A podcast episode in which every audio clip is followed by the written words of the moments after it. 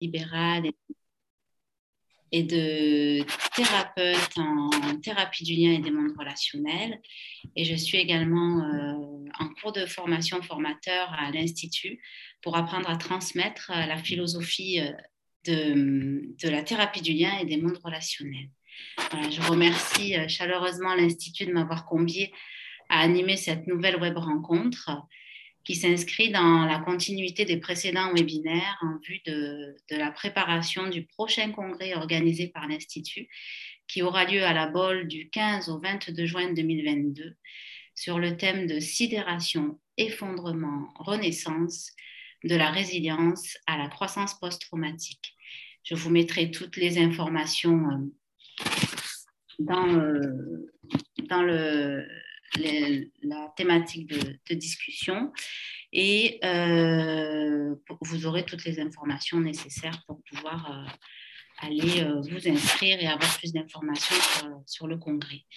Donc l'Institut Mimetis a été créé en, 2009 par, par le docteur Éric Bardot, qui est psychiatre, pédopsychiatre, psychothérapeute et concepteur et, développeur de la thérapie du lien et des mondes relationnels et du dessin stratégique orienté solution. Euh, il a été rejoint à la direction euh, par Stéphane Roy, psychologue, psychothérapeute, depuis, euh, depuis 2018 et œuvre pour, pour développer la pratique thérapeutique. Donc, a pour vocation la formation, la recherche et le développement des pratiques basées sur, sur la relation humaine, c'est un institut qui forme et accompagne les thérapeutes professionnels de santé et professionnels de la relation d'aide à développer leur savoir, leur savoir-faire et leur savoir-être à travers une pédagogie, une philosophie qui place le lien et la relation au centre de la, au centre de la pratique théorique et surtout expérientielle. J'ajouterais qu'une des valeurs importantes de l'Institut est d'accompagner le, soignant à mettre du sens dans sa pratique et, euh, l'aider euh, à s'ajuster dans, sa posture euh, d'accompagnant. Vous pouvez retrouver l'intégralité des, formations proposées par l'Institut sur, euh, sur le site mimetis.com et là où vous pourrez retrouver toutes les thématiques concernant euh, la thérapie du lien et des mondes relationnels, l'hypnose, la thérapie narrative et d'autres ateliers, euh, thématiques. J'ai aussi la joie de vous annoncer la sortie d'un prochain livre, de tout premier livre de l'approche thérapeutique de la thérapie du lien et des mondes relationnels qui s'intitule De l'HTSMA à la thérapie du lien et des mondes relationnels, naviguer à travers les mondes traumatiques, qui paraîtra aux éditions Satas au mois de mai. Je vous mettrai toutes les informations. Et euh, ce soir, Eric est, accompagné de Cyril Tarquinho, qui est professeur de psychologie clinique et de psychologie de la santé à l'Université de Lorraine. Il est directeur de l'équipe EPSAM APEMAC, qui est un laboratoire de recherche en santé publique directeur et fondateur du Centre Pierre Janet et éditeur en chef de l'European Journal of Trauma and Dissociation. Voilà, il est euh, également la sortie de, deux prochains ouvrages. Manuel des troubles psychotraumatiques qui est à paraître le 2 février prochain et qui est adressé euh, aux étudiants et aux professionnels de, santé. Puis un autre qui suivra au printemps les maladies chroniques ne tombent peut-être pas du ciel, qui lui est destiné à un plus large public et qui paraîtra aux éditions du en avril 2022. Donc, tout au long de ce webinaire, vous aurez la possibilité euh, d'agir, d'interagir. N'hésitez pas à poser vos questions afin que je puisse les relayer euh, à nos intervenants. Nous avons un temps d'imparti d'une heure et demie avec une heure d'échange et 30 minutes de, discussion en fonction de, euh, des questions que vous aurez, que vous aurez posées. Voilà, je vous remercie de votre présence. Je vous souhaite euh, une bonne conférence, une bonne écoute. Et je vais laisser à présent la parole à, Eric Bardot et à Cyril Tarquinho, tous deux sensibles et sensibilisés à la question du, psychotraumatisme et, de ses impacts et euh, pour nous parler de l'intérêt de l'approche intégrative dans le psychotraumatisme. Voilà. Merci beaucoup. Merci. À tout à l'heure. Messieurs, c'est à vous. Merci Sabria. Bonjour euh, Cyril. Donc nous, nous, allons parler ce soir de ce thème que je pourrais mettre en trois rubriques psychothérapie, psychotraumatisme et intérêt de la d'une approche intégrative. Et euh, peut-être comme nous, nous avions commencé, euh, quand nous avons commencé à échanger ensemble, peut-être que, euh, si vous êtes d'accord, nous pourrions commencer par partager ce qui, dans notre parcours professionnel, nous a amené sur à la fois la psychothérapie et la question de la psychothérapie dans le psychotrauma, et donc de s'orienter vers cet intérêt vers une approche intégrative. Euh, c'est OK pour vous? Parfait. Alors, je vous propose, c'est OK, je vous propose de commencer alors. Merci d'abord de, m'inviter ce soir euh, pour, une question euh, ô combien d'actualité. D'actualité parce que je pense que dans notre pays, depuis quelques années, enfin, la question du psychotraumatisme acquiert une vraie place.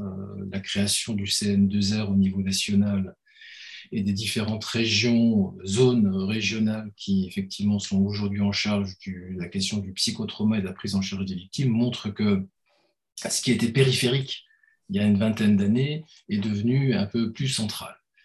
Et qu'on reconnaît un trouble qui ne cesse d'évoluer, euh, dans le champ du psychotrauma, et puis, euh, derrière, euh, la deuxième révolution en France, au fond, euh, c'est la révolution de la psychothérapie et, du titre de psychothérapeute. Mais derrière la question du titre de psychothérapeute, c'est un intérêt nouveau, y compris du politique, qui, maltraite encore la, psychothérapie et les psychothérapeutes. c'est un intérêt, effectivement, et un renouveau de la question de la psychothérapie, de son objet. Et euh, je crois que euh, nous avons souffert en France euh, de ces luttes fratricides qui désignent telle approche ou telle autre approche comme étant moins bonne ou meilleure, euh, où nous avons été pendant des années dans une espèce de dénonciation, euh, qui de la psychanalyse, qui des TCC, euh, et, évidemment tout ce qui se trouve entre les deux, ce qui a eu pour effet, au fond, de décrédibiliser notre, notre action, de nous fragiliser sur le plan théorique et scientifique, parce qu'il y a très peu de gens en France qui mènent des recherches sur la psychothérapie je ne parle pas des recherches qu'on peut mener ici ou là, sans doute très intéressantes, mais avec une vraie force de publication et une vraie force scientifique.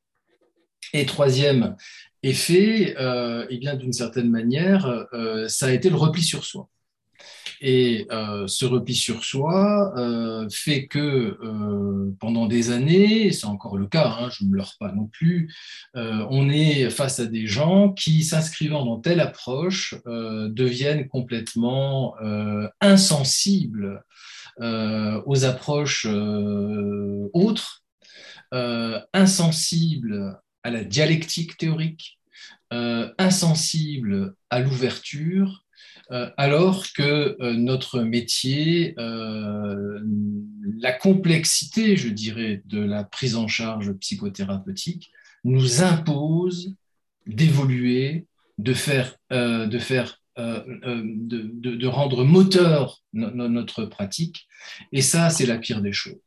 Alors, pour répondre à votre question, parce que je suis en train d'y répondre, je crois que la pire des choses, aujourd'hui, c'est, je dirais, la vision tubulaire, euh, c'est-à-dire une vision qui se situe dans un certain cadre théorique de la psychothérapie. Euh, des gens qui s'inscrivent dans une vision qui serait celle de la psychanalyse uniquement, euh, des approches cognitivo-comportementales uniquement, de la thérapie EMDR uniquement. Je parle avec d'autant plus à l'aise que, que, c'est un, un, objet qui, qui m'intéresse. Euh, je pense que c'est la pire des choses qui puissent nous, nous arriver. Euh, parce que c'est une psychologie dépassée. c'est une psychologie de la fin du XXe siècle, où effectivement on se préoccupait, euh, je dirais, d'un tout petit monde et euh, durant laquelle on oubliait que les théories sont et ne sont que des hypothèses et pas des dogmes. Et l'enfermement tubulaire, c'est le risque dogmatique. Il est dépassé parce que aujourd'hui, euh, il n'y a pas que les psychologues ni les psychiatres qui s'intéressent aux émotions. Des gens qui s'intéressent au cerveau s'intéressent aux émotions. Des gens qui travaillent sur l'alimentation montrent un lien entre l'alimentation et les émotions. Et que euh, aujourd'hui, l'enjeu n'est même plus seulement de situer le propos dans une discipline qui serait la psychologie euh, ou, la, ou la psychiatrie. L'enjeu aujourd'hui, c'est d'aller, de s'inscrire dans une approche souvent interdisciplinaire, d'aller chercher des connaissances en dehors de notre discipline. En médecine, euh, d'aller voir euh, euh, ce que font, ce qu'on trouve dans d'autres cultures, de voir quels sont les apports effectivement des neurosciences, de comprendre effectivement, je l'évoquais tout à l'heure, quels sont les apports de l'alimentation, de comprendre aussi quels sont les effets et les conséquences de notre environnement sur notre état émotionnel. Quand je parle de l'environnement, c'est l'école, les, tous les produits chimiques qui sont dans notre environnement, dont on montre aujourd'hui euh, qu'ils ont un effet sur les états émotionnels. Donc, c'est ce constat-là euh, qui m'a conduit euh, depuis une quinzaine d'années maintenant à envisager une perspective qui est interdisciplinaire, intégrative, pour penser au fond la clinique de façon un peu plus complexe. Et d'une certaine manière, je crois que je crois que je respecte les patients en faisant ça. Parce que mes patients, ils n'en ont rien à faire euh, de savoir quelles sont mes inscriptions théoriques, mes luttes euh, idéologiques. Ce qui les intéresse, c'est comment je peux les aider et comment je vais les sortir du pétrin dans lequel ils sont et pour lequel ils, viennent frapper à ma porte.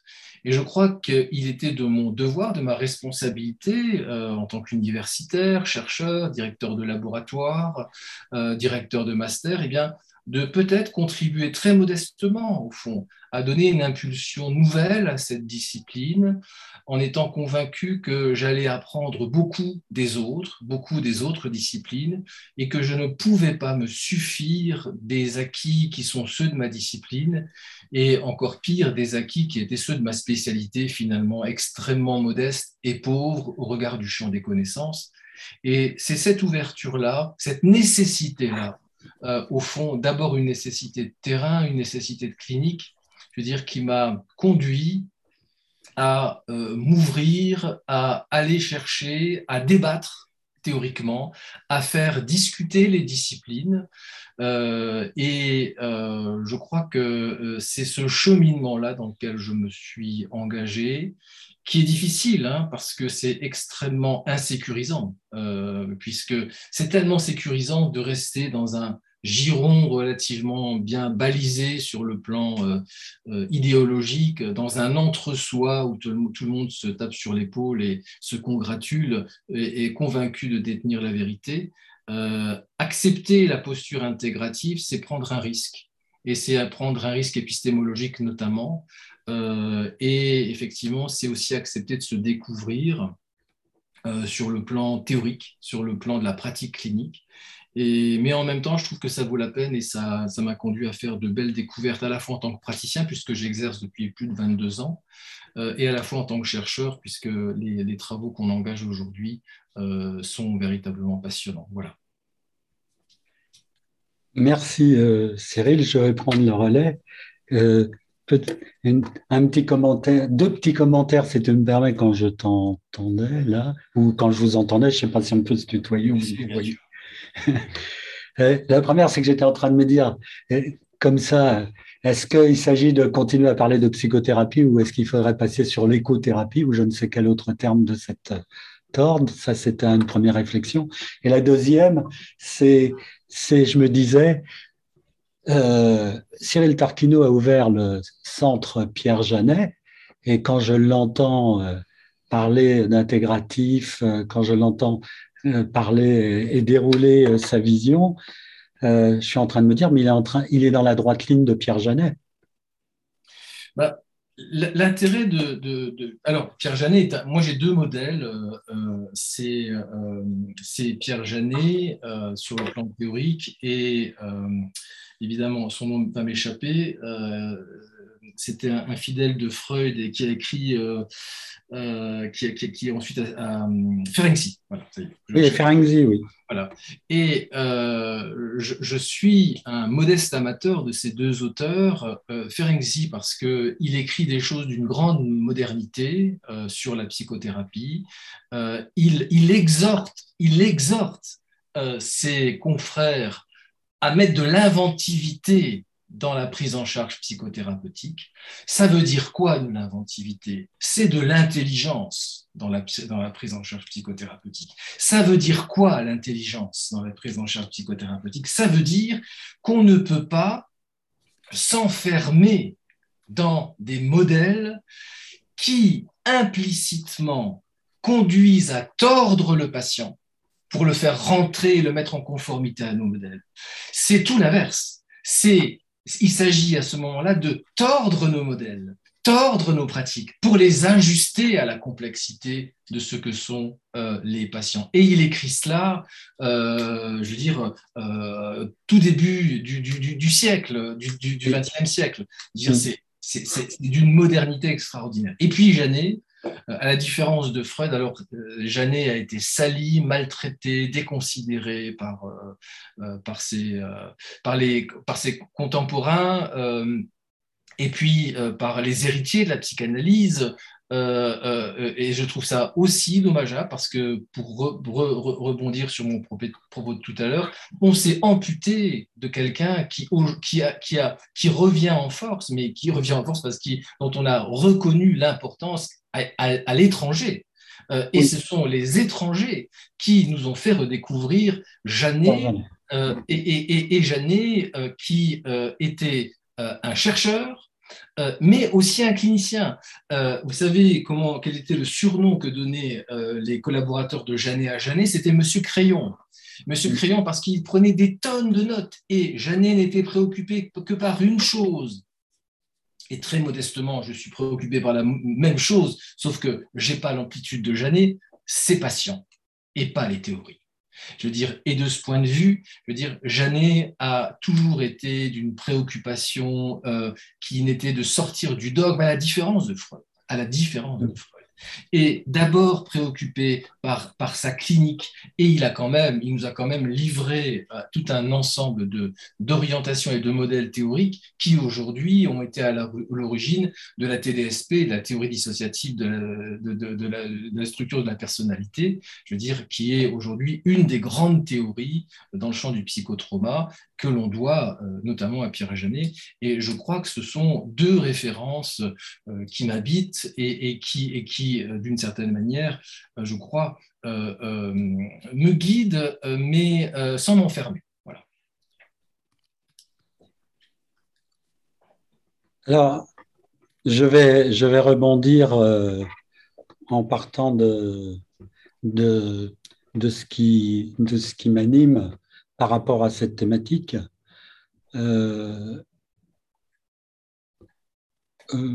alors, comme certainement beaucoup de, thérapeutes ou beaucoup de, de psy, euh, je viens d'une famille où, euh, où euh, d'industriels et où, où, à 10 milieux de la, de, la de la médecine et de la psychologie. C'est l'histoire familiale qui m'a amené dans ce qu'elle avait dans, dans, sa dimension traumatique, qui m'a amené très clairement vers la médecine vers la psychiatrie et euh, la pédopsychiatrie et la psychothérapie. Et euh, en partant euh, d'une idée qui est quand même, me semble-t-il, l'inverse de ce qu'on apprend pendant les études médicales, c'est la question du sens, c'est de me dire, mais comment, ça, comment c'est le sein des relations saines, comment c'est une famille saine, comment ça, ça marche, comment des relations saines marchent.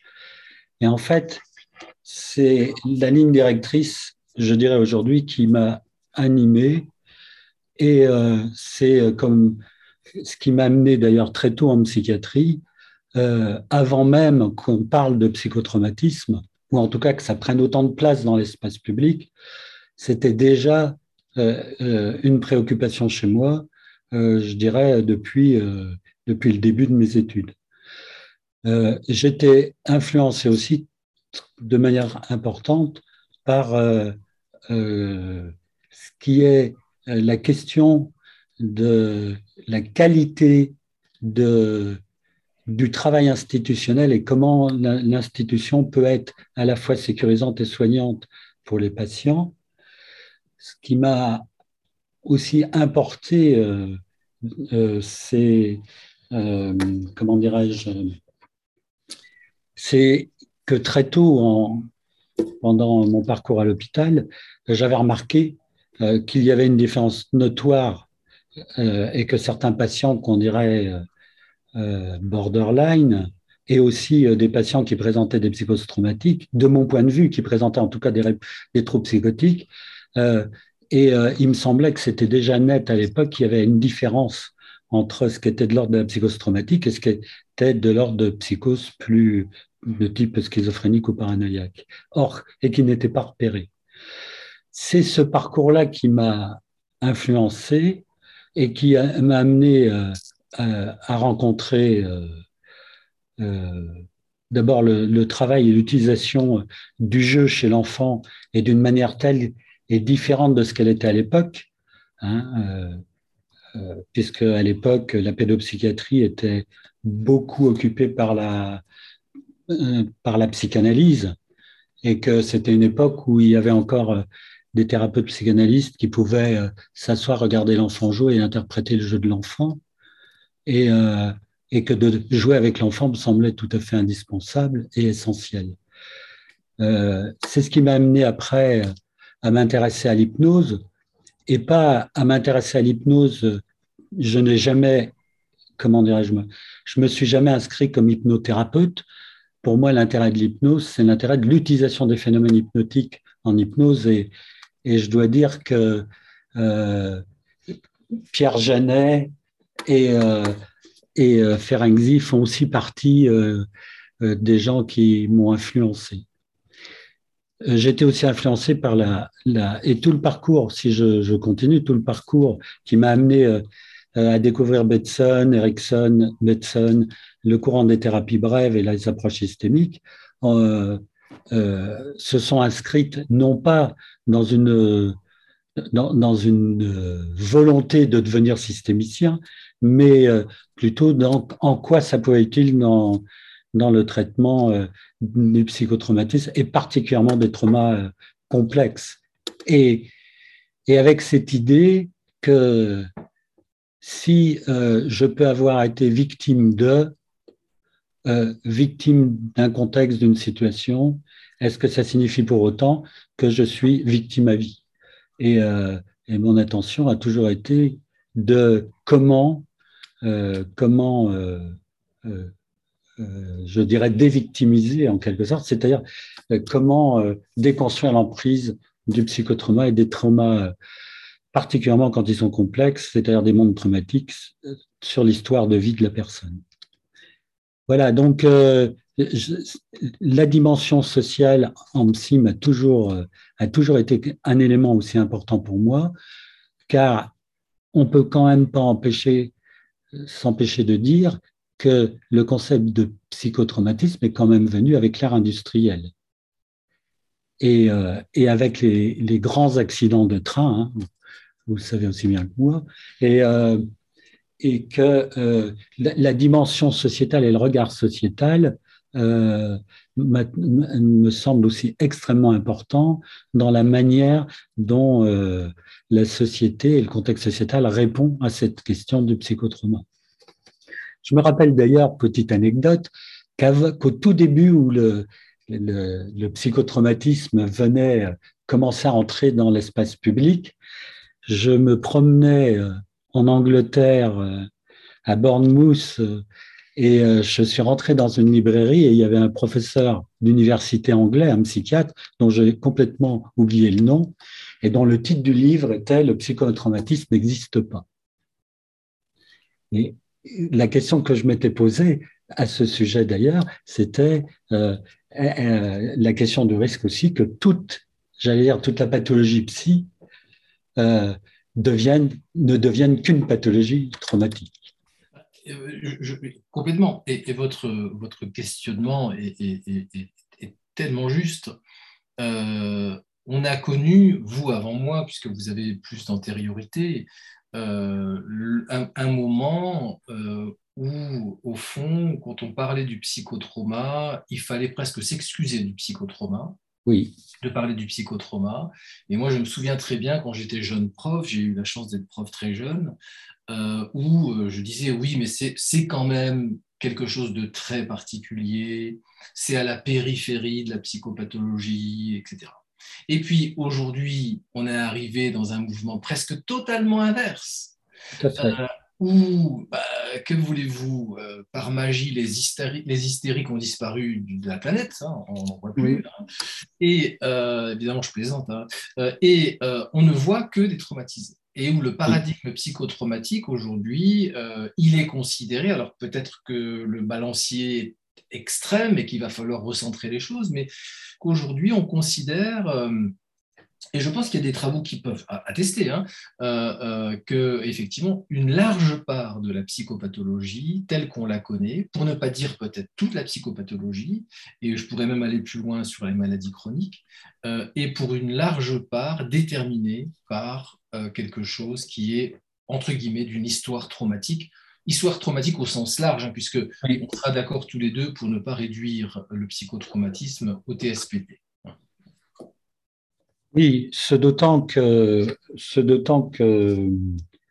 que, euh, il me semble euh, tout à fait de ne pas le réduire au TSPT pour une raison très simple, c'est qu'il me semble que la vision du stress est extrêmement réductrice et que, et que c'est, euh, c'est la question plutôt de, de, de comment la personne impacte le, comment la personne impacte le vécu et comment le vécu vient remettre en cause, d'ailleurs, me semble-t-il, euh, euh,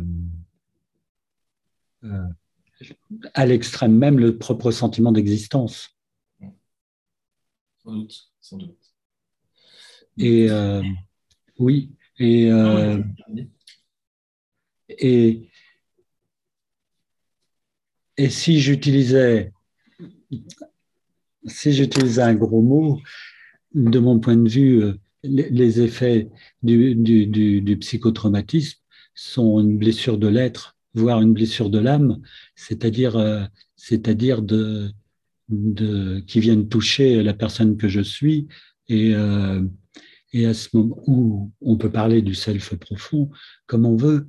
Et à ce moment-là, à ce moment-là, la question c'est comment aider la personne à faire le, chemin de, de, refaire le mouvement dans le, euh, qui, qui, lui permet de, de retrouver le, je dirais, euh, son chemin de vie, si je peux parler comme ça. Enfin, en tout cas, son, en tout cas de, de, de se réinsérer dans des liens et des liens qui, euh, qui soient des liens qui permettent de, de retrouver, de continuer son développement de vie, en tout cas.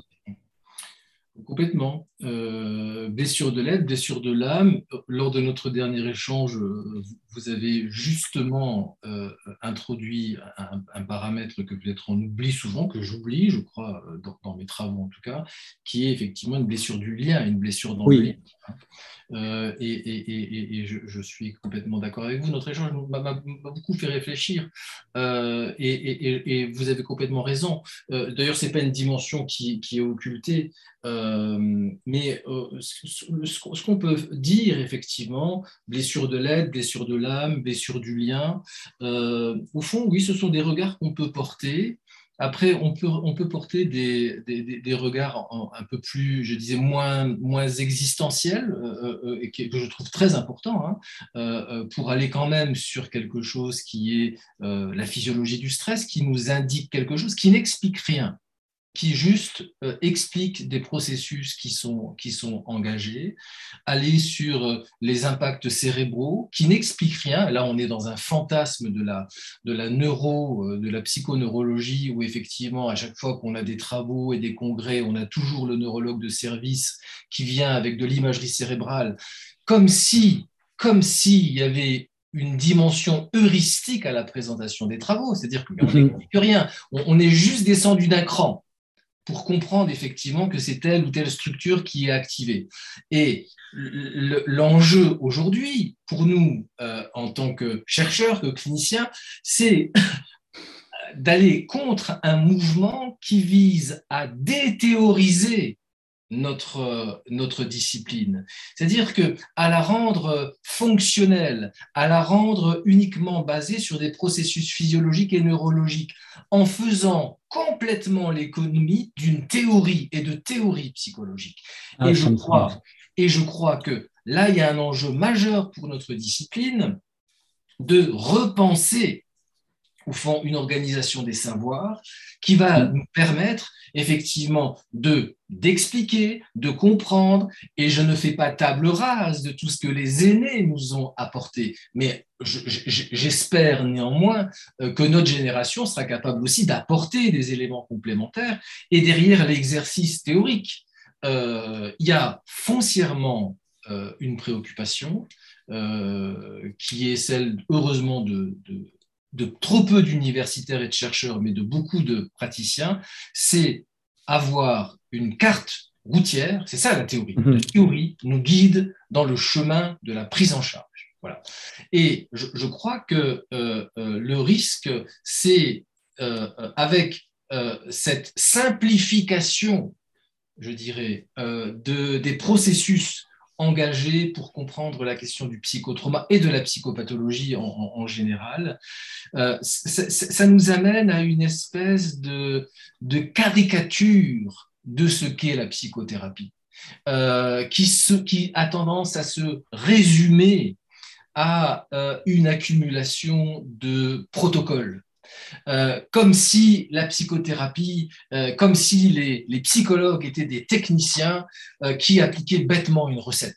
Je veux dire, et là, je crois que on se doit d'introduire à la fois la question de la complexité dans la théorisation du sujet et aujourd'hui l'environnement et, le contexte académique s'est appauvri euh, et à la fois, effectivement, euh, repenser en des termes beaucoup plus compliqués euh, la, question de la psychothérapie, de laquelle la recherche ne donne qu'une image déformée. Voilà.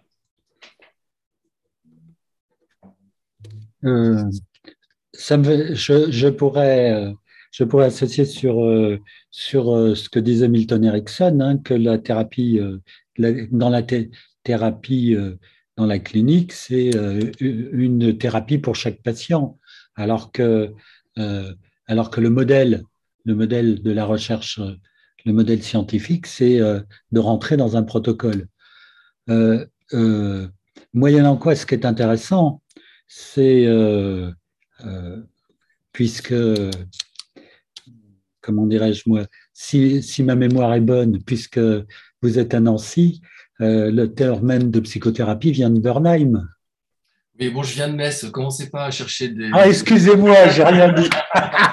Désolé. c'est pas grave, c'est des, copains à Nancy aussi. D'accord, excusez-moi, c'est Metz. Mais à coup non, non, c'est une boutade parce que franchement, euh, que ce soit les psychiatres ou les psychologues de Nancy, on a d'excellentes collaborations. Enfin, ce que je voulais dire, c'est que c'est quand même aussi un modèle. Si on revient dans l'histoire, il y a eu d'autres modèles cliniques euh, d'expérimentation. Euh, euh, par exemple, si, euh, si je remonte très loin, mais à une autre époque, quand a été euh, étudié les phénomènes du magnétisme animal, la disposition clinique de l'Académie des sciences et de l'Académie de médecine c'était trois, trois, ils étaient trois, et chacun, un se mettait en position d'opérateur, l'autre se mettait en position entre guillemets de patient, et le troisième d'observateur, et ils tissaient leur réflexion et leur recherche ensuite. Ce que je veux dire par là, c'est que la question de la, de la, il me semble que le travail clinique est un travail qui est, euh, comment dirais-je moi, qui est dans la singularité du moment, euh, qui va se dérouler dans une temporalité, dans un contexte, euh, comment dirais-je moi, qui est dans un espace-temps qui me semble relever plus du métaphorique, qui est une parenthèse dans l'espace-temps habituel, et, et euh, la question est, c'est quelle va être la place de la recherche et comment cette recherche va pouvoir étayer. Euh, euh, comment dirais-je ce qui, ce qui me met quelque part en difficulté, c'est que j'ai l'impression toute ma vie d'avoir fait un travail de recherche et que ce que j'ai développé est le fruit d'un travail de recherche, d'observation, la base d'observation, d'un travail clinique. En même temps, euh, les retours que je peux faire, les retours que je peux faire par rapport à la, recherche scientifique, c'est à travers ce qui est dit de la recherche scientifique, c'est qu'est-ce qui vient remettre en cause, qu'est-ce qui vient étayer euh, ce que je peux développer. Et comme on en a parlé, euh, toute la question qui est extrêmement difficile, particulièrement quand il s'agit de l'humain et du vivant dans la recherche scientifique, c'est qu'à chaque moment, il peut y avoir des modèles, des modèles de compréhension qui peuvent, euh, qui peuvent être même carrément en opposition. Euh, et, et, donc la question, que je, la question que je me pose, c'est que même, même dans la recherche, même dans la recherche scientifique, et quand je parle de la recherche scientifique, ça touche autant à l'éthologie qu'aux neurosciences, qu'à la, recherche la psychothérapie, qu'à la recherche en sociologie, euh, là, je vous rejoins complètement. On ne peut pas se limiter à un seul, à, un seul champ de compétences. Et la question est, c'est euh, évidemment, même à ce niveau-là, euh, ben, quel choix, je fais? Et évidemment, je vais plutôt avoir tendance à, étayer à partir des modèles scientifiques qui viennent euh, euh, étayer et justifier euh, l'observation plutôt que ceux qui sont en opposition. Il y a quand même, me semble-t-il, dans l'histoire depuis, je dirais, le 19e siècle, enfin le milieu du 18e siècle, il y a quand même une voie qui s'est développée qui est, qui est la voie de, on va dire, alors je sais, c'est un peu réducteur, mais la voie du behaviorisme, et il y a la voie de, toute la recherche qui est plus dans une approche interactionnelle et de la complexité. Euh, et toute la question, c'est qu'on voit bien que même sur les sciences, même sur les neurosciences, ça donne des approches qui vont pas forcément, euh, euh, comment dirais-je moi, amener le même regard. Bah, disons que je vais prendre ma casquette de, de chercheur. Non, effectivement, euh, je, mène des travaux sur l'évaluation des psychothérapies. C'est vraiment un axe fort. Euh, et euh, je, quand je dis je, c'est pas, je suis pas seul. Hein, j'ai des gens qui travaillent avec moi. seul, je ne ferai rien du tout. On, on, utilise différentes approches. Actuellement, j'ai un, un, gros programme en route, euh, enfin j'en ai plusieurs, mais qui est une étude contrôlée randomisée euh, sur la prise en charge de MDR des patientes atteintes par des troubles anxio-dépressifs de patientes atteintes par un cancer du sein. Euh, ce sont des, ce sont des, recherches d'abord qui coûtent extrêmement cher et qui effectivement font, amènent des éléments de compréhension spécifiques propre à un design expérimental. Qu'est-ce que ça veut dire? Ça veut dire que euh, le design expérimental, c'est euh, une situation où on contrôle tous les paramètres, sauf ceux qu'on veut manipuler, sur lesquels on veut produire de l'évaluation. Par exemple, sur cette étude où on compare psychothérapie de soutien, protocole EMDR. on va, dans le protocole EMDR ou dans le, protocole soutien, prendre en charge des patients tous de la même manière tous de la même manière. Et c'est obligatoire, puisque euh, sinon, si on les prendrait, euh, si chaque euh, situation évaluée, si dans chaque situation évaluée, les intervenants faisaient comme bon leur semble, on ne pourrait plus rien contrôler. Ce que je raconte là est vrai pour toutes les recherches qui portent sur la psychothérapie, J'ouvre une parenthèse que je vais vite refermer, d'où l'immense facilité de faire des études contrôlées randomisées avec des protocoles de TCC, avec des, psychothérapies qu'on dit manualisées, c'est-à-dire où il y a des manuels puisque, ou des protocoles, parce qu'on suit les protocoles. C'est beaucoup plus difficile quand on est sur des psychothérapies où, d'une certaine manière, euh, on laisse euh, l'intuition, l'intelligence du thérapeute prendre le pas. Et parce que chacune des prises en charge va être difficile. Je ferme la parenthèse parce que j'y reviendrai. Donc ces thérapies, effectivement, elles partent d'un principe, c'est que toute chose étant égale par ailleurs, c'est très important, voilà ce qu'on montre, voilà les résultats qu'on observe. Et toutes les psychothérapies euh, qui sont évaluées avec ce design-là donne des résultats euh, dans la littérature qui euh, possèdent quelques caractéristiques sur lesquelles il faut revenir. La première, c'est que d'abord on publie dans de grosses revues des travaux comme ça. C'est-à-dire que pour ma carrière d'universitaire, euh, croyez-moi que euh, publier dans des revues de renom, ça va faire bien pour mon laboratoire, même si euh, à 55 ans je suis déjà en bout de carrière, mais bon, c'est bien pour mon laboratoire d'avoir de belles revues. Et effectivement, les revues vont, et je suis éditeur en chef d'une grosse revue, vont, vont, privilégier ce type d'article par rapport à d'autres articles article où c'est pas trop contrôlé, c'est pas très etc. Bon, très bien. C'est très intéressant parce que rappelez-vous tous du rapport INSERM de, dans les années 2004, euh, qui sort et effectivement qui euh, évalue l'efficacité des psychothérapies et qui a fait un scandale à l'époque. Sur quoi est-ce que ce rapport s'appuie?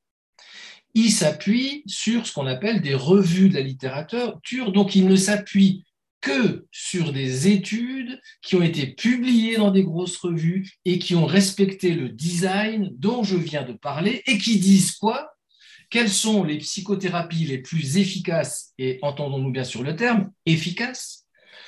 Les TCC, il y avait le MDR, il y avait quelque part pas loin l'hypnose aussi, parce qu'en hypnose, on arrive à faire des protocoles qui, tiennent la route. Euh, et puis, il y a d'autres thérapies qu'on n'arrive pas à contrôler, la psychanalyse. On dit c'est ajouté à la poubelle, c'est pas sérieux. Ça a d'autres effets sur le plan politique, parce que vous avez des mutuelles qui, s'appuyant sur ces mêmes arguments, remboursent ou pas les psychothérapies. Bien. Sauf que, d'abord, ces travaux, tous ces travaux, portent la plupart du temps sur des patients qu'on ne rencontre jamais dans les cabinets, c'est-à-dire qu'il il y a des critères d'inclusion, et évidemment, quand je prends une patiente qui a un cancer du sein, je vais prendre une patiente qui a un cancer du sein, mais qui n'a pas d'histoire antérieure, parce que ça viendrait parasiter mon modèle. Donc, vous voyez, il y a déjà une épuration, je dirais, des, sujets qui font que ce n'est pas n'importe qui qui rentre dans les protocoles. En tout cas, dans mon cabinet, croyez, et je pense que c'est le cas de beaucoup des gens qui nous écoutent, il y a des patients qui viennent, ils ont un cancer du sein, mais ils ont toute une histoire. Et ces patients-là, ils ne viendraient pas dans les études. Première chose. Deuxième chose, toutes ces études portent sur des troubles simples. Mhm. C'est ce que j'allais dire, oui. Or, vous et moi et tous les collègues qui nous écoutent, on sait très bien que euh, c'est la plupart du temps nos patients, euh, ils viennent avec euh, deux valises et mm. que ça prend du temps d'ouvrir toutes les valises. Bien. Mm-hmm.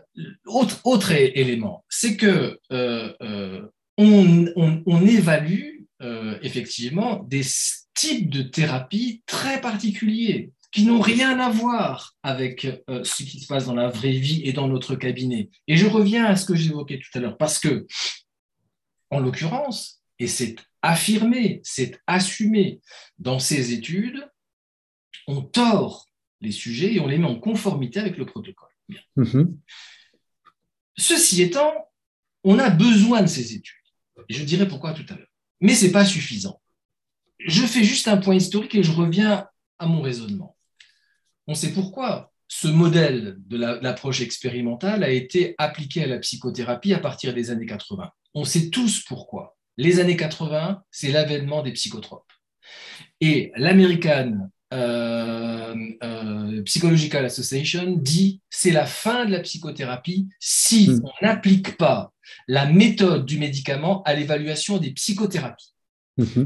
On a tous les textes, on, connaît bien tout ce qui s'est écrit à l'époque, et donc la règle à partir des années 80, c'est d'appliquer la méthode du médicament, dispositif, double aveugle, etc., je veux dire, euh, à l'utilisation de la psychothérapie. Mais on va évaluer que les psychothérapies qui rentrent dans le format. Et c'est l'avènement, à l'époque, des thérapies comportementales. Donc on est dans, dans une conge et du DSM.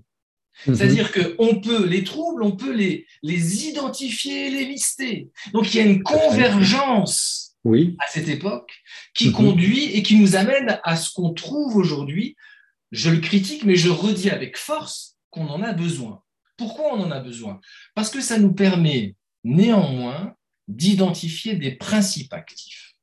Mais ce n'est pas suffisant, parce que ce, ce, qui se passe dans ces recherches-là, et ça c'est toute l'hypocrisie de toutes les sociétés euh, savantes, euh, de toutes les sociétés professionnelles qui défendent le MDR, défendent les TCC, défendent je ne sais pas quoi, et qui disent, regardez la recherche, elle montre que nos approches sont efficaces. Ah oui, mais attendez, vous racontez des salades, les amis. Vos recherches, elles sont efficaces dans un contexte extrêmement contrôlé. Dans la vraie vie, là où justement rien n'est contrôlable, où les paramètres sont multidéterminés, où quand on reçoit un patient, il y a la question de la relation thérapeutique, euh, ce que je voulais faire avec un patient, eh bien, je fais autre chose. Ce que j'avais réussi avec un patient, eh bien, je le vois différemment. J'ajuste. C'est-à-dire qu'on est dans une complexité qui est sans commune mesure avec l'absence de complexité qu'impliquent les dispositifs réductionnistes que sont ceux de la recherche expérimentale. Mais on est dans deux logiques différentes qui ne se neutralisent pas, elles doivent s'additionner. C'est-à-dire que dans un premier cas, celui de la recherche euh, expérimentale, je suis dans une recherche euh, de l'efficacité. Dans l'autre cas, je travaille sur une autre donnée, une autre dimension qui s'appelle l'efficience thérapeutique dont nous sommes tous les témoins, plus ou moins heureux de la pertinence de nos approches et qui montrent que voilà, on a eu des effets positifs avec tel patient et des fois on ne sait même pas comment on a fait, puis des fois ça aurait dû marcher et ça n'a pas marché. On est face à une complexité que la recherche aujourd'hui dont la recherche prend la mesure de la nécessité d'attraper cette complexité, mais que les méthodologies encore en vogue sont pas totalement à la hauteur pour saisir cette complexité. Et ça, c'est l'enjeu de la recherche de demain, c'est-à-dire de déployer de façon contingente à la fois des protocoles d'études contrôlées randomisées, mais aussi des protocoles de recherche beaucoup plus compliqués qui attrapent la réalité telle qu'elle se déroule dans notre quotidien de thérapeute et qui permettent de dire des choses sur quels sont les processus, quels sont les multidéterminismes de ces processus et qui sont en cours. Euh, et on voit que c'est très différent. Juste pour terminer, euh, actuellement, j'ai une thèse euh, en cours euh, qui est passionnante où, dans un cas, on demande aux thérapeutes, en thérapie EMDR, de suivre strictement le protocole. Strictement. C'est-à-dire que les patients viennent, et dès que le patient, c'est filmé, si le, thérapeute pour des tas de raisons, parce que la réalité du patient l'impose, ne peut pas suivre le, protocole, on sort le patient de l'étude. Et dans l'autre bras, on dit au thérapeute, écoutez, bah, tu fais comme tu fais d'habitude. quoi. Et qu'est-ce qu'on, quand on dit ça à un thérapeute, ça veut dire quoi? Ça veut dire, écoute, mets de l'intelligence dans ta pratique. Voilà ce que ça veut dire. Fais comme tu fais d'habitude. Et et on, et, on essaye d'évaluer, donc tout est filmé, etc.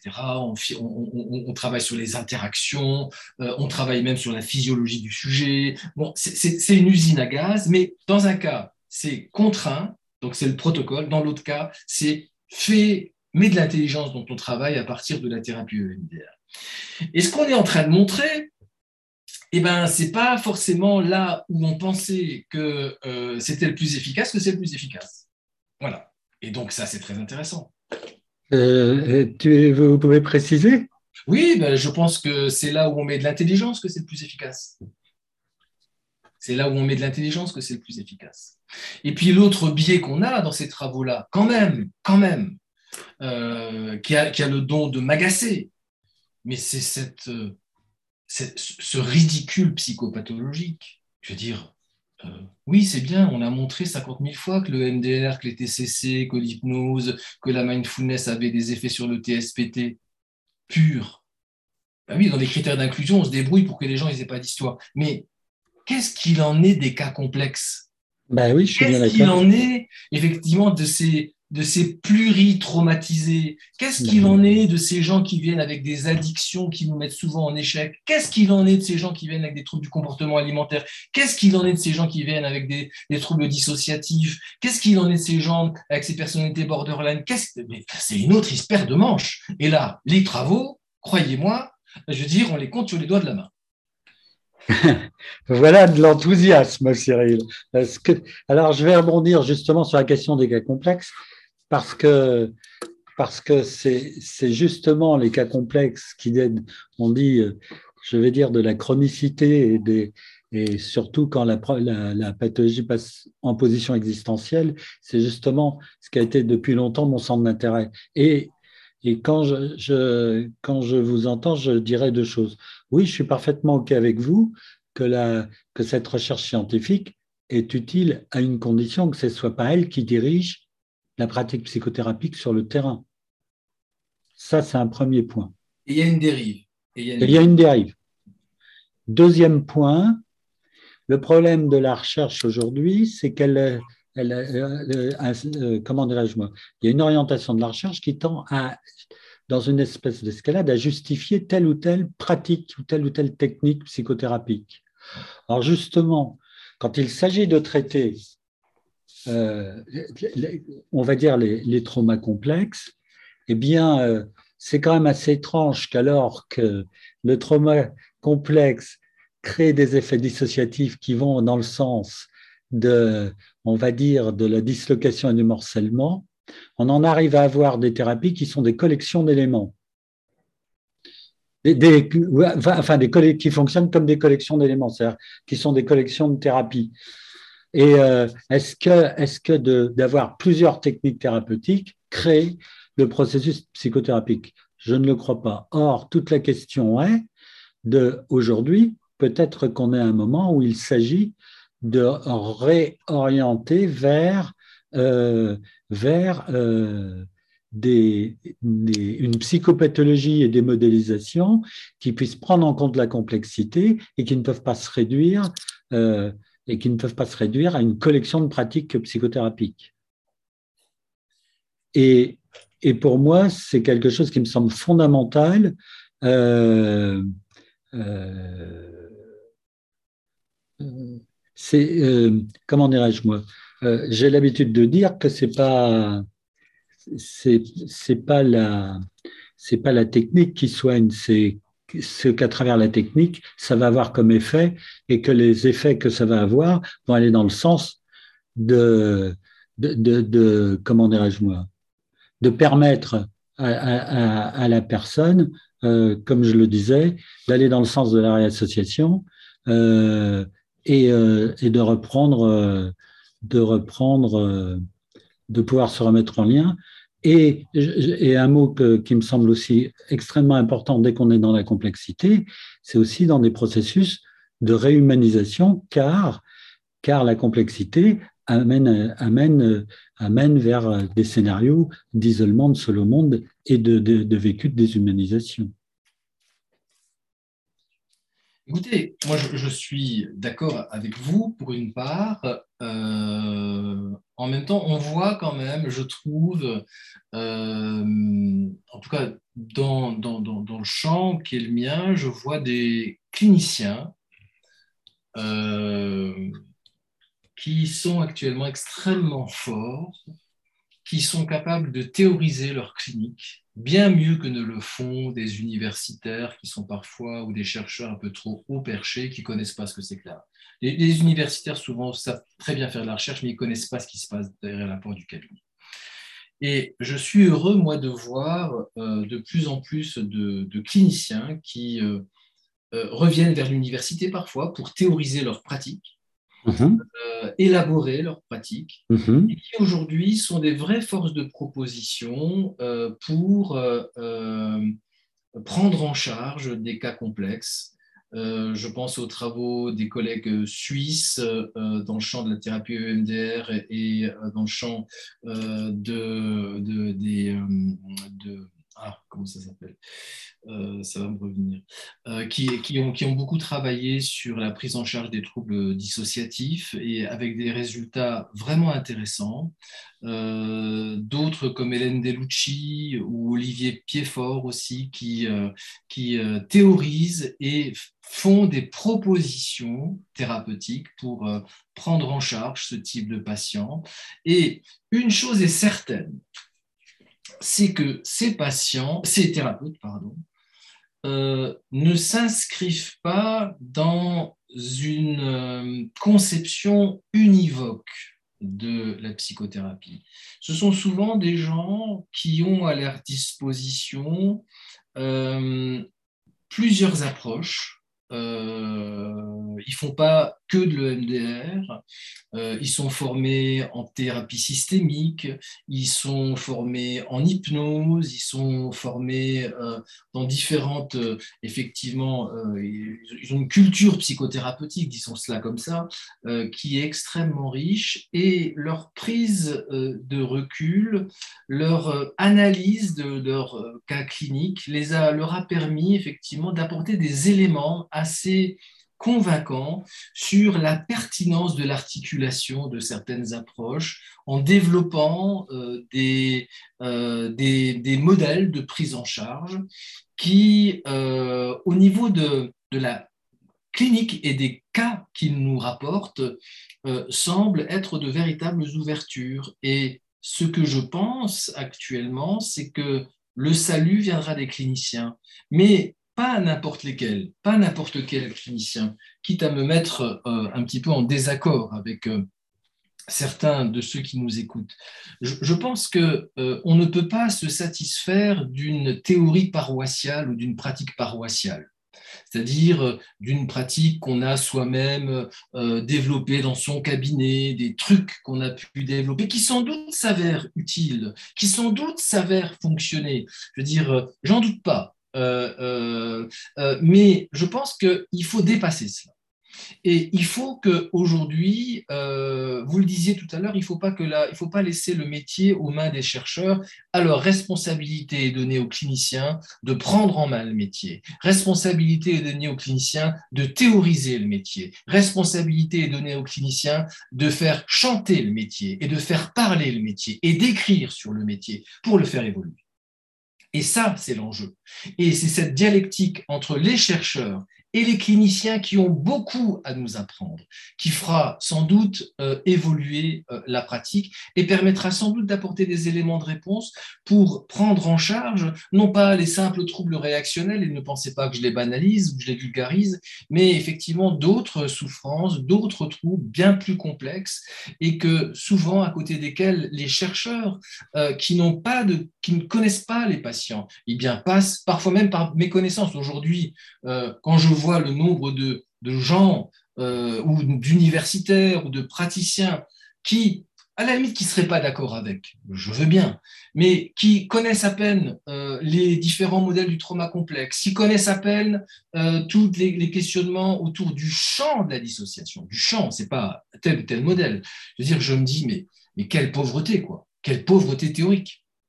Et là, il y a un vrai enjeu à une époque, hein, à une époque où on est en plein requestionnement de nos modèles, où, comme j'évoquais tout à l'heure, on a besoin de théorie, mais d'une théorie qui vient du terrain, mais une théorie qui prendra le risque de l'évaluation et qui, se mettra et qui prendra le risque effectivement de, d'être jugé, évalué pour en évaluer la pertinence, parce que ça, je veux dire, on ne peut pas y couper. Je rejoins tout à fait. Euh, je, partage tout à fait votre propos euh, en y ajoutant la chose suivante. C'est à partir du moment où le risque de l'évaluation euh, se construit à partir d'un dispositif qui est en capacité à à la fois accueillir la complexité et que, et que l'autre aspect, me semble-t-il important, c'est que une, thérapie se joue dans le, sens, dans le champ de, de l'humain et se joue pas tout seul, mais se joue au moins à deux. Complètement. complètement. C'est complètement euh, juste, euh, mais euh, est-ce que ça nous suffira? Peut-être que le, deuxième homme, demain, ne sera plus un deuxième homme. Voilà. Mais il y aura sans doute quelque chose d'un échange. alors, je, alors, je vous dirais que même si ce n'est pas un deuxième homme, c'est quand même, ce seront quand même des humains qui auront été derrière. Oui, Donc l'intention, elle est quand même là. Complètement. Et, et, ça, et ça c'est très. c'est confondre.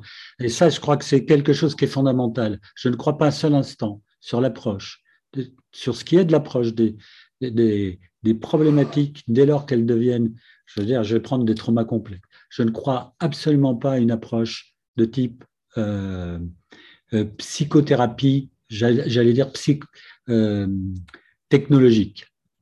Hmm. Je suis complètement d'accord. C'est-à-dire que je ne crois pas un seul instant.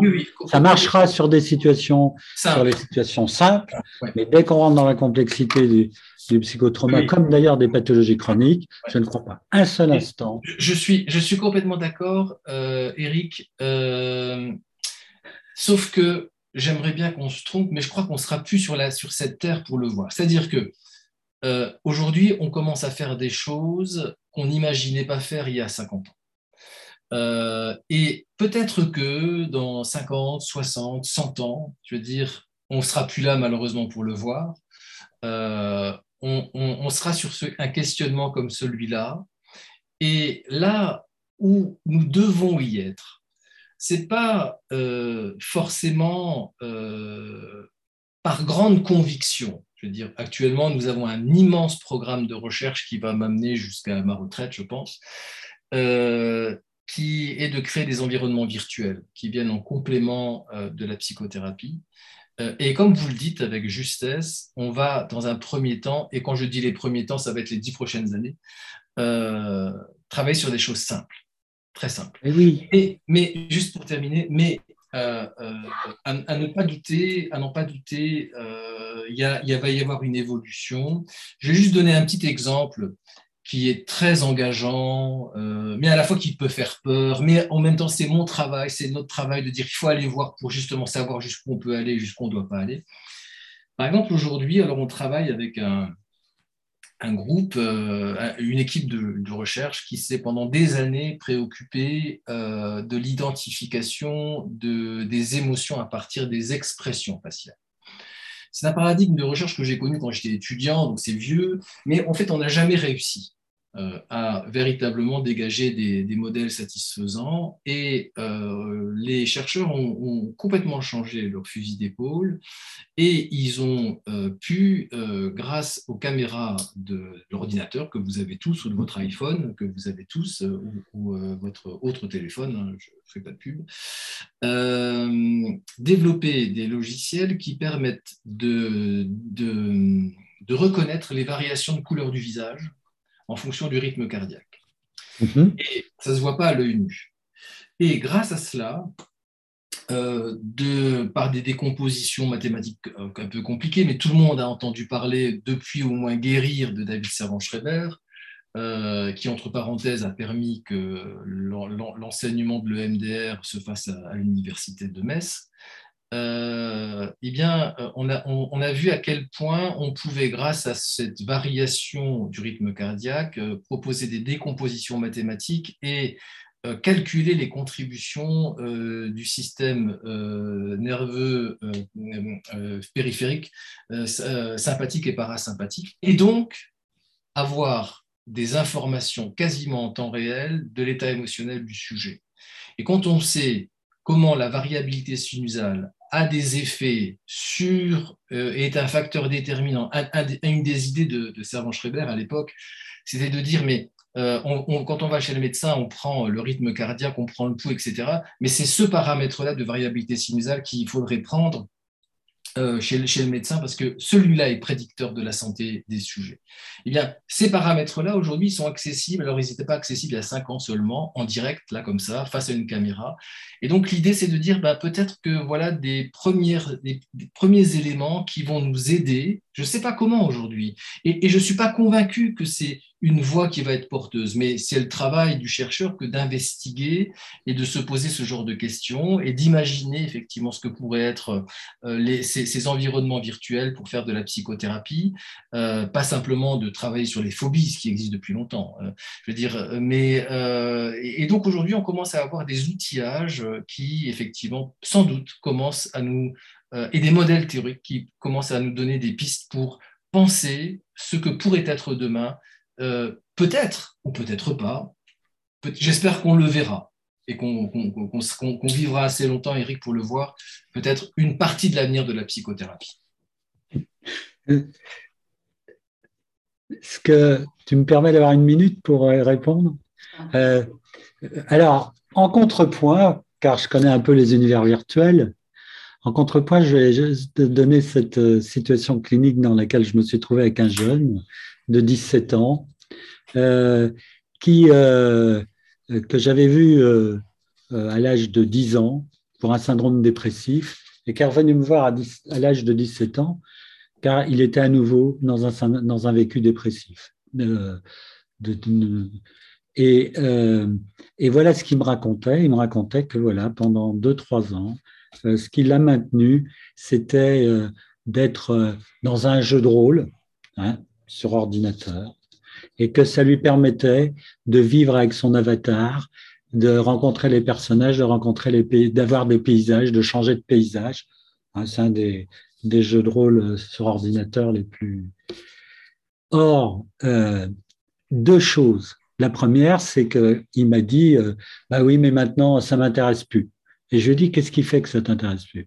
Bah, Il me dit bah, d'abord, euh, je n'ai, pas de contact. Donc, euh, euh, il ne jouait pas en partie avec d'autres. Il jouait seul dans son univers de jeu. Et il me dit, bah, maintenant j'ai fait le tour et ça m'intéresse plus. Et ce que ça m'amène à dire, c'est que même dans l'univers virtuel, à partir du moment où on rentre dans la répétition et que le lien humain et la dimension affective émotionnelle n'est pas engagée, il y a un moment où on est en perte de sens. Et donc, et ce qui me fait dire que même si on utilise dans les situations complexes les, les univers virtuels, ça nécessitera quand même de mettre en scène. Mais je suis d'accord. Vous savez, Eric, et, peut-être terminer là-dessus. Oui, oui, tout à fait. Il y aurait tellement de choses à, discuter. Vous savez, oui, oui, tout à fait. J'étais, euh, j'étais, je venais d'être nommé prof euh, en, 2000 euh, et j'ai rencontré la thérapie EMDR. Bien. et vous savez, quand j'ai fait la première conférence sur la thérapie EMDR en contexte universitaire, je crois que les gens se foutait pas de moi explicitement parce que je crois que j'avais un peu d'épaisseur, mais qu'est-ce que j'ai entendu en me disant que c'était amusant mais que c'était pas sérieux? Comment, pouvait-on imaginer soigner avec ce genre de stimulation? Et au fond, aujourd'hui, euh, c'est une des thérapies qui amène dans certains domaines des éléments de satisfaction. On essaie de comprendre comment ça fonctionne, c'est pas encore euh, gagné. Euh, et depuis que j'ai été confronté à ça, qui a fait s'effondrer sur eux-mêmes, euh, sur elles-mêmes, toutes mes convictions de ce qu'était une psychothérapie, eh bien, je me dis qu'il faut euh, se donner parfois des perspectives qui vous paraissent a priori euh, inconsistantes, mais qui sont peut-être des ouvertures parce que cette thérapie, jamais je pensais qu'à l'époque, euh, elle deviendrait ce qu'elle est devenue.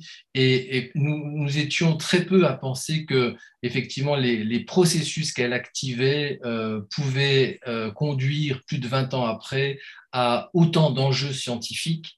Donc, je me dis que, voilà, c'est bien d'espérer, mais ceci étant, la question du lien et de la relation à l'autre, et ça, on se retrouve, euh, est une dimension cruciale au cœur de la psychothérapie, et je ne voudrais pas que vous pensiez que, que j'occupe cet aspect, mais l'idée, c'est que, voilà, il faut essayer d'investiguer d'autres univers pour peut-être comprendre ce qui se passe dans, dans ce merveilleux outil qu'est la psychothérapie, parce que je crois que, et je l'ai écrit quelque part, euh, quand on fait de la psychothérapie, on fait de la politique. Et on fait de la... Je partage tout à fait et parce que cet aspect-là. On fait de la politique parce qu'au fond, on répare les gens. Et moi, je ne connais pas de gens réparés qui font du mal et qui sont violents. Voilà. Oui. Maintenant, bon, on pourrait discuter longtemps. Euh, juste un petit commentaire, justement, c'est ça qui est intéressant. Euh, euh, si Francine Chapiro, à travers le MDR, a remis euh, a permis aux thérapeutes d'utiliser le mouvement oculaire et donc de s'impliquer un peu plus dans la thérapie. Il n'empêche que lorsqu'on connaît un peu l'histoire, et particulièrement l'histoire de l'hypnose, les mouvements oculaires euh, existaient auparavant depuis déjà fort longtemps.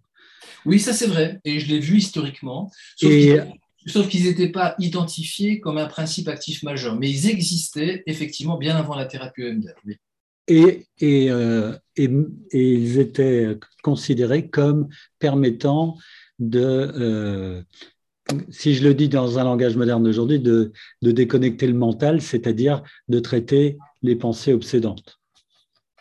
Bon, c'est un autre débat.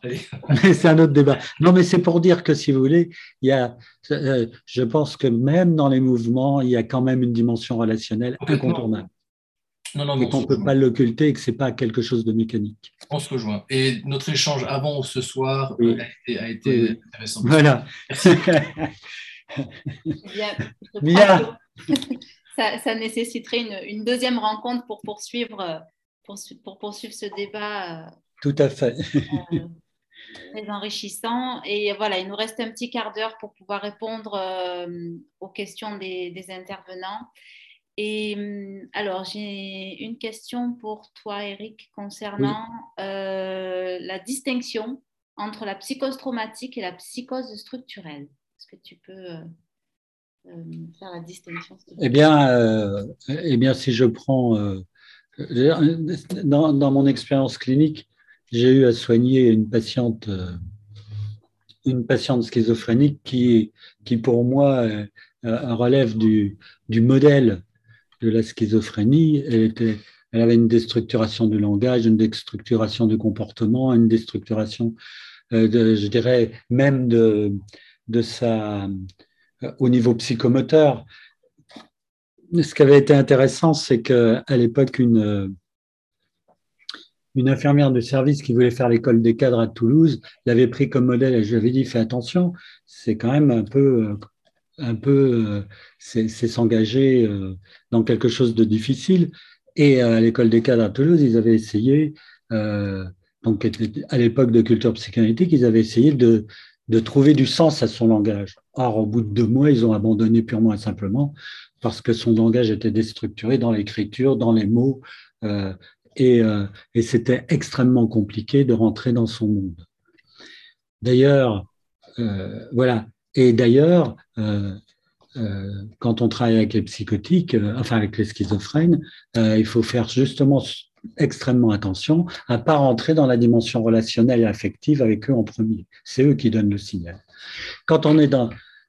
Et puis, ce qui m'avait frappé, c'est qu'un jour, un patient rentre et il, est, il était décrit comme, comme psychotique. Or, la, la, relation, elle, est complète, elle était accordée, euh, les réponses étaient ajustées, euh, il n'y avait pas la bizarrerie, euh, et effectivement, il y avait une dimension délirante. mais cette dimension délirante euh, n'avait rien de déstructuré.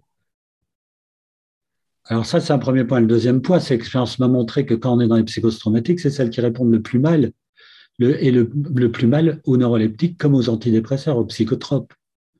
Et ça, c'est un signe.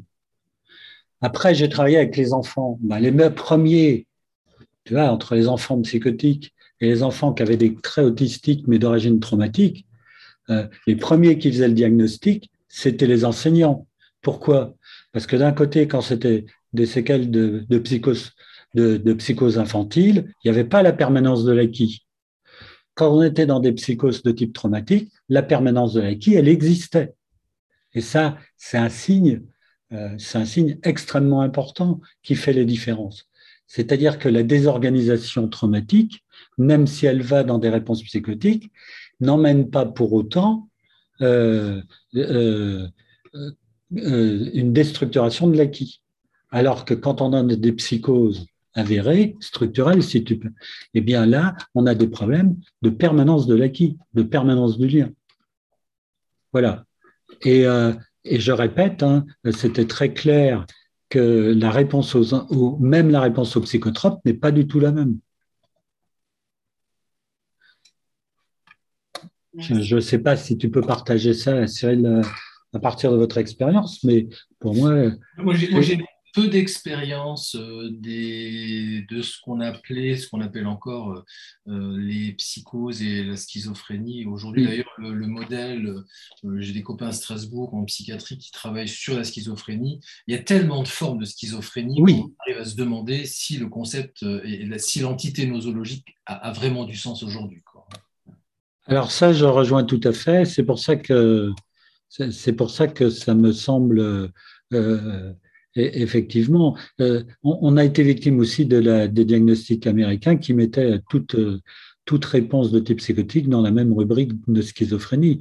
La schizophrénie aux États-Unis ne répondait pas du tout à la même nosographie que la schizophrénie en France. Mais, mais, tout ça nous amène à questionner euh, ce qu'on a encore du mal à questionner parce que ça chatouille un petit peu, euh, c'est l'idée de structure oui. Euh, névrotique, psychotique, je veux dire, tout ça, ça sent, il y a de la poussière, quoi. Et on se demande si à la lumière de, des évolutions psychopathologiques, euh, ben voilà, euh, si ça tient encore la route, quoi. Je veux dire, je crois qu'il y a aussi des évolutions à avoir dans ce champ-là, quoi. Une espèce de, de conception. Alors évidemment, il y a plein de gens qui vont dire, mais oui, je les vois. Mais bien sûr, on, voit ce qu'on croit. Euh, ça s'appelle la réification. je, me rappelle, il y, a une quinzaine d'années, on était à un congrès euh, euh, sur, sur la dissociation. Et puis, il y avait une partie des, collègues cliniciens universitaires qui disaient oh, ben, Moi, je vois plein de, dissociés. Et puis, une autre partie des gens qui étaient des, collègues aussi, un peu partout en Europe, disaient ben, Non, moi, j'en vois jamais. Ah, ben oui. Alors, on, dit, on commence à dire, mais qui a suivi la formation d'Ellert Neuhaus sur la dissociation?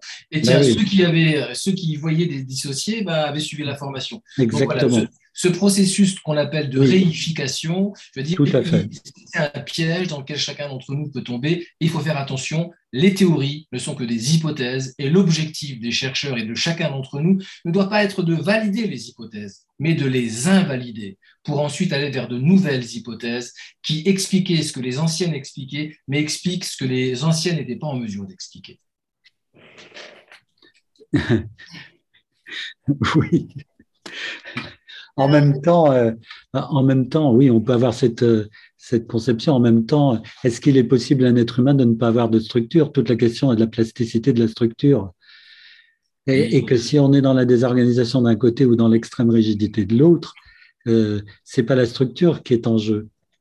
Euh, mais, mais, je, veux dire, je crois qu'on ne peut plus réduire la psychopatho comme on ah, ça, je suis d'accord. Structure névrotique, je veux dire, ça marche encore. Moi, j'entends encore ça. On, on, voit bien qu'aujourd'hui, on a quand même un outillage théorique qui est un peu plus fin que ça. Voilà. Oui, oui, je suis d'accord. Mais en même temps, euh, euh, si on arrive à voir que des traumas partout. Euh, ah, ben, merci de me tendre la perche. ça, je ne suis pas sûr qu'on a gagné quelque chose. Hein. Exactement. Et c'est ce qui se passe en ce moment. en ce moment, on a du trauma partout. Donc voilà, mais, on passe d'un modèle à l'autre. Alors ça correspond à une époque. Hein. oui. exactement. Merci. on est d'accord. Vas-y. Alors, euh, avez-vous des exemples à nous partager sur les accompagnements réalisés avec une démarche intégrative? Bah, oui, je, dirais, enfin, euh, je ne vais pas raconter des cas, mais je veux dire, oui, je, moi, ce, qu'on fait euh, au, Centre Pierre-Janet, par exemple, sur le fronton, c'est écrit psychothérapie intégrative, c'est quoi? Ce sont, un des critères, c'est d'avoir des thérapeutes qui, sont, qui, qui, ont plusieurs obédiences. Voilà.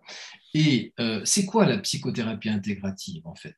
C'est de mettre de l'intelligence dans la pratique clinique. Voilà ce que c'est la psychothérapie intégrative. C'est, vous avez un, ouvrier, il a des outils, et eh bien il n'a pas qu'un tournevis, et quand il est face à un boulon, ben, il prend une clé, quand il est face à une vis, il prend un tournevis, et il, ajuste sa pratique en fonction des problématiques.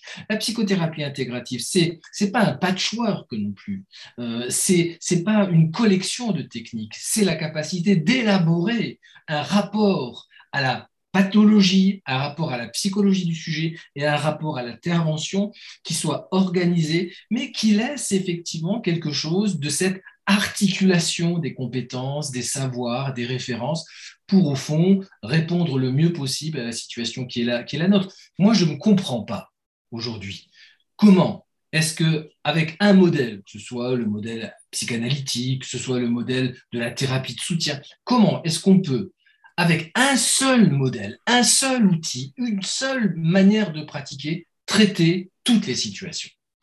Mais c'est peut-être moi qui suis à côté de la plaque. Hein.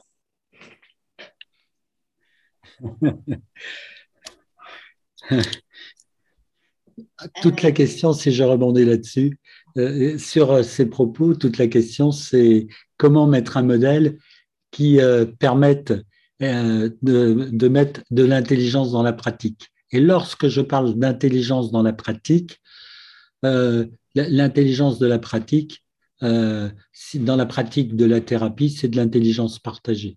Oui, complètement. Je suis complètement d'accord. Je veux dire, et qui se co-construit, se co-révèle avec le patient. Au, déroulement. Alors. il y, avait une étude qui était parue il y a longtemps, qui est très rigolote. Euh, parce que tous les thérapeutes, au fond, sauf à être dogmatiques, sont des psychothérapeutes intégratifs je veux dire, il y avait une étude qui montrait, où on interrogeait euh, les gens sur leur ancrage théorique. Alors les gens disaient, moi je suis psychanalystiste, moi je suis euh, cognitiviste, moi je suis comportementaliste, moi je fais de l'hypnose, moi je fais de l'EMDR. Et puis voilà, c'était un, positionnement identitaire. Et après, lorsqu'on allait voir leur pratique, eh bien dans leur pratique, ils n'étaient pas si différents que ça. Mais oui, c'est tout à fait juste. Dès lors qu'il y a un clinicien, la pratique n'est pas si différente que ça. Ben maintenant, euh, maintenant je, peux, je peux expliquer en quelques mots, hein, euh, dans l'approche que j'ai développée, euh, l'idée, c'est euh, d'aller chercher, d'aller chercher ce qui... alors, je vais le dire de manière simple, hein, c'est d'aller chercher ce qui, ce qui est, je veux dire, sain, ce qui marche chez la personne. Et en fait, ça dans, dans, ce que j'ai pu développer, c'est de partir de l'idée que particulièrement quand on parle de psychotrauma et des, des traumas complexes et des mondes traumatiques, c'est que c'est pas la personne qui choisit d'être dans un trauma, c'est pas la personne qui choisit d'être dans un trauma complexe, c'est pas la personne qui choisit d'être dans d'avoir à se développer dans un monde traumatique. Donc ça veut dire que l'effet de contexte va venir euh, remettre en cause et altérer ce qui est, le processus naturel de développement. Donc on n'a pas à aller chercher à de mon point de vue, c'est la, question qui se pose, c'est comment on va lever euh, tout ce qui vient faire obstacle au processus naturel de développement. Mais ce processus, c'est pas nous qui en avons le, pouvoir dessus.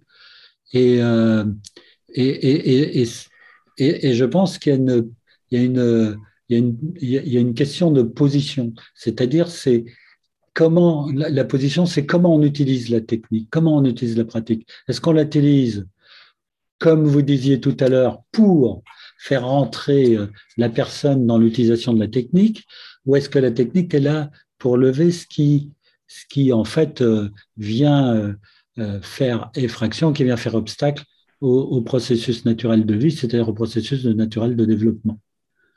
Et pour moi, c'est ça la question centrale. C'est une question de position et qui n'existe pas d'aujourd'hui. Quand on regarde l'histoire de la psychothérapie, euh, cette question de position et comment on positionne la technique, elle est là depuis, euh, elle est là depuis le début de la thérapie. Elle, elle, elle traverse toute l'histoire de la psychothérapie. Alors, une dernière question avant de, clôturer ce, webinaire.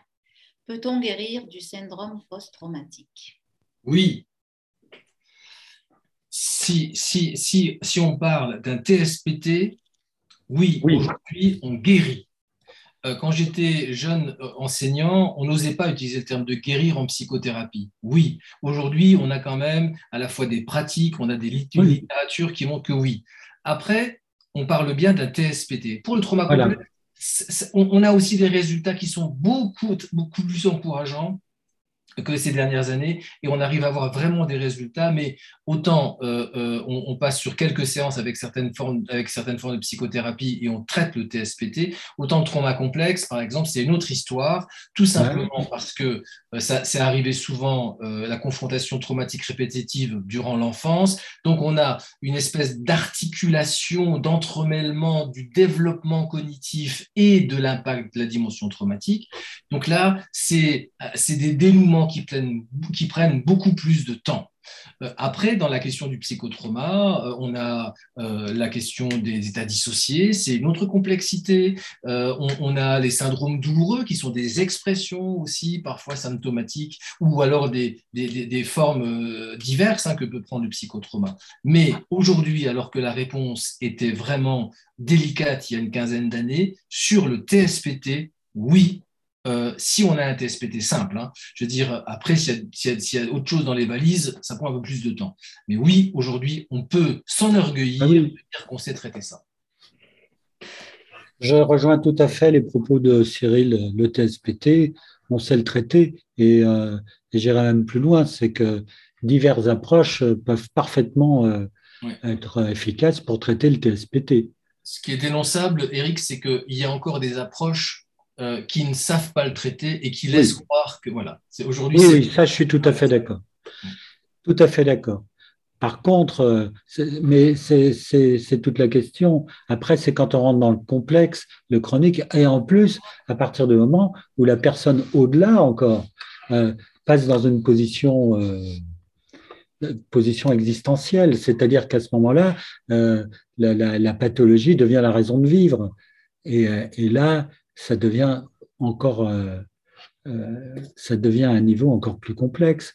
Et effectivement, que dans les traumas complexes, on a évidemment les syndromes douloureux, on a tout, on a le, psychosomatique, une bonne partie du psychosomatique. On a aussi, euh, je veux dire, je crois que votre livre doit traiter de ça, c'est-à-dire de des rapports entre les pathologies organiques et puis, et puis le psycho, les, les traumas complexes. Et d'ailleurs, c'est chez ces patients-là qu'on va avoir des, des, problèmes pour les soigner en médecine. Et, euh, et où, euh, par exemple, si je prends un exemple très concret, c'est ce type de patient ou de patiente où euh, les, les, traitements vont être techniquement corrects, l'intervention chirurgicale va être correcte, et pourtant, ensuite, il va y avoir des complications, des complications euh, inhabituelles ou des complications qui vont être euh, qui vont surprendre les équipes parce que ça se passe pas comme ça devrait se passer.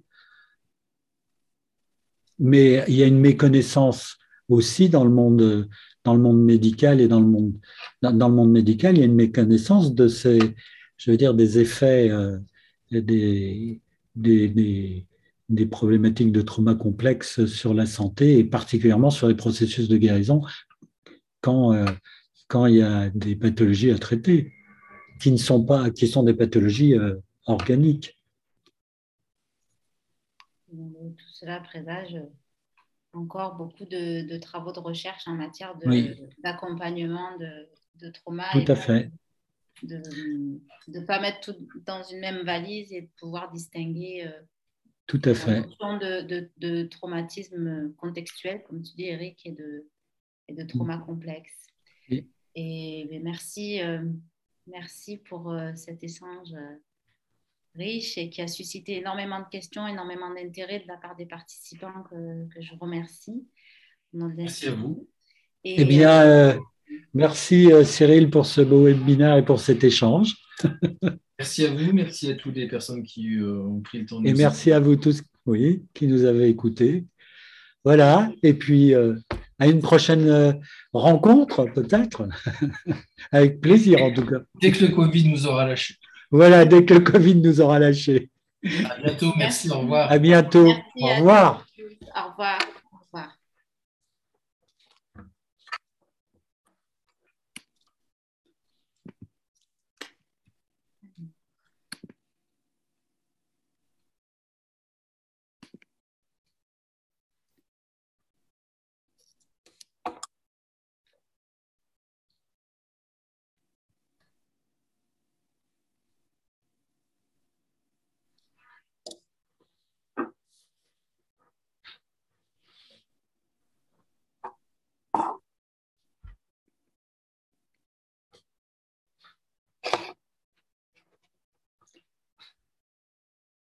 On va, on va attendre que. Oui. Hein? On se déconnecte. Oui.